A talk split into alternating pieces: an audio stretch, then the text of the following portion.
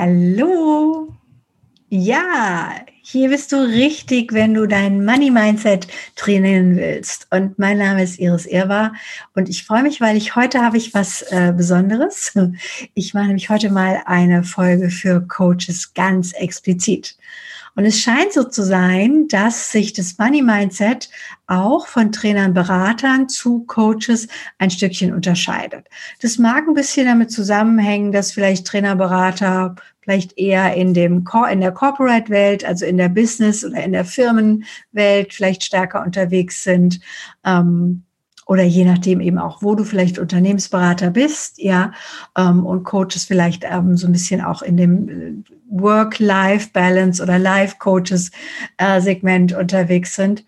Aber auch alleine, wenn wir uns da mal die ähm, Tages- bzw. Stundensätze angucken, scheint es da so eine kleine Unterscheidung zu geben.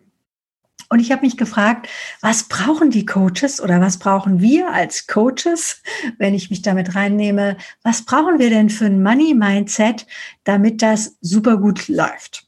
Und das Erste, was ich schon mal finde, ist, was viele Coaches vielleicht noch nicht verstanden haben oder noch nicht sozusagen ähm, äh, verinnerlicht äh, in sich integriert haben, ist, wie wichtig diese Dienstleistung ist. Also wie wertvoll dein Beitrag für den anderen Menschen ist. Und vielleicht sagst du jetzt, na ja, aber im Schwerpunkt höre ich doch nur zu. Oder im Schwerpunkt stelle ich doch nur ein paar gute Fragen. Oder die Formate sind doch alle so, das fühlt sich für mich so leicht und so einfach an, ja, den anderen dadurch seinen Prozess zu coachen. Und ja, genau, weil es sich für dich einfach und leicht anfühlt, ja, ähm, heißt es schon mal, du bist da richtig, wo du bist. Und gleichzeitig bedeutet das nicht, dass du nicht dafür dann auch ordentlich Geld nehmen darfst. Ne? Also so die Idee, wenn dir was leicht fällt und wenn es im besten Fall noch Spaß macht, ja, ähm, dass du dann dafür ähm, nicht auch eine angemessene, einen angemessenen Salär oder einen angemessenen Wert zurückbekommst. Also ein ganz wichtiger Money Mindset Punkt ist, Coaching ist eine wertvolle Dienstleistung. Du stiftest Wert, der oft ja über das reine Arbeiten mit dem einen Kunden, mit dem einen Klienten noch hinausgeht. Ja, also der hat dann vielleicht in seinem Team, in seinem Unternehmen ähm, wieder noch mehr ähm, positive, positive Rückmeldung oder in seiner Familie, in seiner Partnerschaft. Also oft ist es ja nicht nur das eine Thema oder das eine Ziel, was du mit ihm löst oder mit ihr, sondern das sind ja noch ganz viel so, ähm, es gibt ja so einen Welleneffekt auch, ja, an dem du natürlich auch mit beteiligt bist. Also, erstes wichtiges Money Mindset ist, Coaching ist eine wertvolle Dienstleistung. Ja, Zweites wichtiges Money Mindset ist, Coaching ist ein Handwerk. Ja, du bist ein guter Handwerker und ähm, du, wenn du deine Tools kennst, ja, ähm, dann kannst du jemand wirklich auch durch den Veränderungsprozess begleiten. Und das ist so ein bisschen manchmal wie bei dem Schuster. Ähm, der hat die schlechtesten Schuhe an. Also manchmal, dadurch, dass wir so viele tolle Sachen alle können, manchmal vergessen wir bei uns selbst, diese Dinge auch anzuwenden. Ähm, im, im, in Übungssequenzen, vielleicht hast du ja auch ein Mastermind oder vielleicht hast du auch selber einen Coach, den du dann dazu konsultierst. Und gerade beim Thema Geld erlebe ich es oft, dass bei Coaches sagen, ja, ja, das geht schon irgendwie. Ja, so. Ähm, und vielleicht macht es Sinn, dein Handwerk auch angemessen vergüten zu lassen. Also weil du hast ja, und deshalb ist der, die Idee mit diesem Handwerker oder die, die, die Metapher dadurch, du hast ja auch in dein Handwerk investiert. Du hast nicht nur Geld investiert in deine Coaching-Ausbildung, sondern du hast auch ganz viel Zeit da rein investiert. Du hast Herzblut da rein investiert, Energie, ja, Liebe, all das. Und das darf sich auch amortisieren. Also da darf jetzt auf der anderen Seite auch was rauskommen, was, ähm, was sich für dich auch auszahlt. Also geh nochmal in das Bewusstsein von wertvolle Dienstleistung und du hast da ja wirklich auch was ähm, äh, vorinvestiert, reingegeben. Ja, sonst wärst du nicht äh, gut oder sonst könntest du den Leuten ja auch so gar nicht wirklich äh, immer wieder auch durchhelfen. So, und der nächste Punkt, und der ist, glaube ich, weiß nicht, ob das einer der größten ist, der mir immer so, so begegnet ist, dass viele Coaches denken, ja, aber die Kunden haben doch kein Geld. Und dann denke ich so, woher weißt du das? Ja, ich weiß doch so ungefähr, was sie vielleicht im Jahr verdienen oder ähm, was sie im Monat verdienen oder die, die haben doch kein Geld für sowas. Oder für Coaching ist doch kein Geld da. Und das hat wieder so ein bisschen was mit dem ersten Punkt zu tun, für wie wertvoll hältst du deine Dienstleistung. Weil wenn du mal guckst, für was die Menschen Geld ausgeben, dann schlacker ich manchmal mit den Ohren.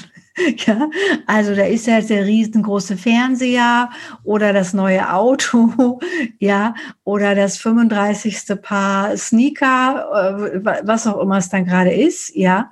Ähm, also so die Idee, dass die Leute kein Geld haben, ähm, ist manchmal so, so ein, wie so ein, wie so ein Alibi, wie so ein, wie so ein Vorschiebgrund zu sagen, ja, deshalb kann ich hier keine höheren Preise machen, weil dann kommen die ja nicht mehr, dann können die mich nicht mehr bezahlen.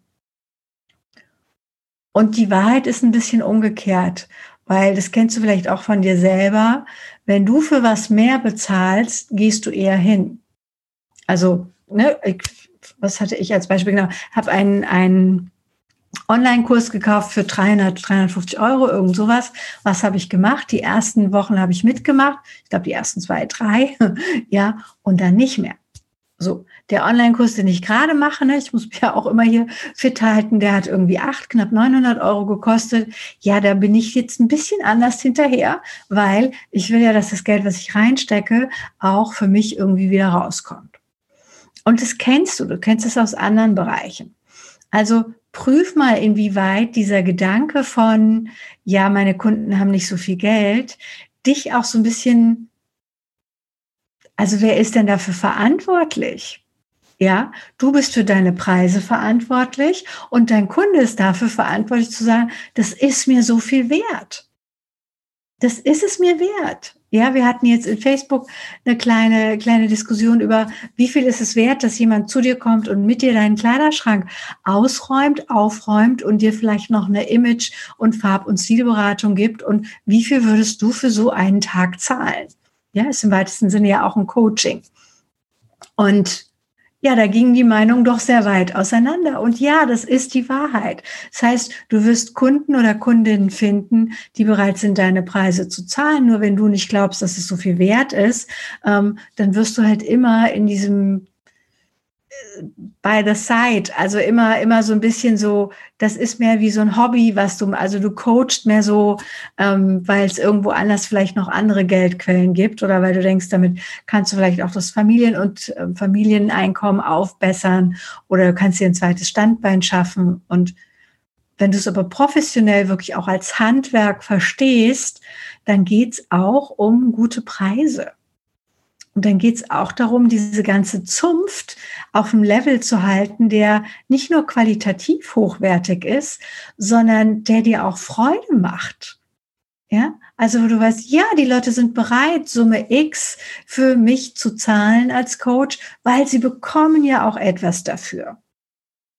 Und ich glaube, dass die, die, die Mindset-Ecke oder die Money-Mindset-Ecke ähm, geht dann auch noch so ein bisschen in die normale Mindset-Ecke an der Stelle von, was ist Coaching für dich?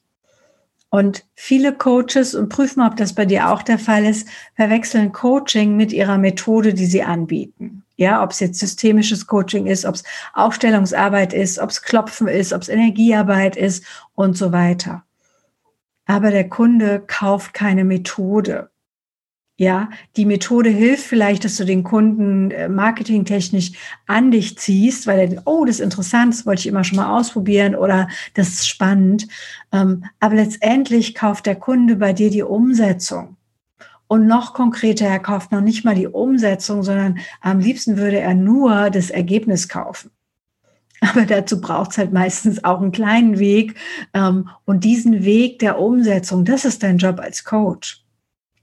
So, und dafür darfst du auch ordentlich Geld nehmen. Ja, das heißt, wenn du dein Mindset dahingehend drehst, ähm, im Sinne von, es ist genug Geld da und die Kunden werden wissen, wie wertvoll diese Dienstleistung für sie ist, dann ist das was, was du erstmal in deinem Inneren drehen darfst ähm, und wo dann auch plötzlich andere Kunden auf dich zukommen, wenn du das für dich entschieden hast.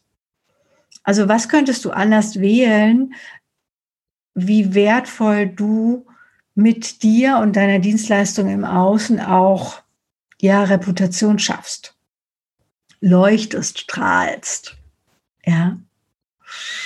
Also das war ein kleiner Einblick in das Money Mindset von Coaches. Und da gibt es natürlich noch ganz viele andere Punkte, die greife ich vielleicht dann in den nächsten Wochen auch nochmal auf. Das waren jetzt mal so die drei ähm, oder so zweieinhalb, die ich finde, ähm, die du dir auch erstmal so ein bisschen äh, verinnerlichen kannst. Und ja, ich wünsche dir, dass du viel Freude mit Geld hast, dass du entspannt mit Geld umgehen kannst, dass du dein Coaching für einen angemessenen, für dich angemessenen, guten Preis in die Welt bringst. Und ja, in diesem Sinne wünsche ich dir eine gute Zeit, bleib entspannt mit Geld und bis ganz bald.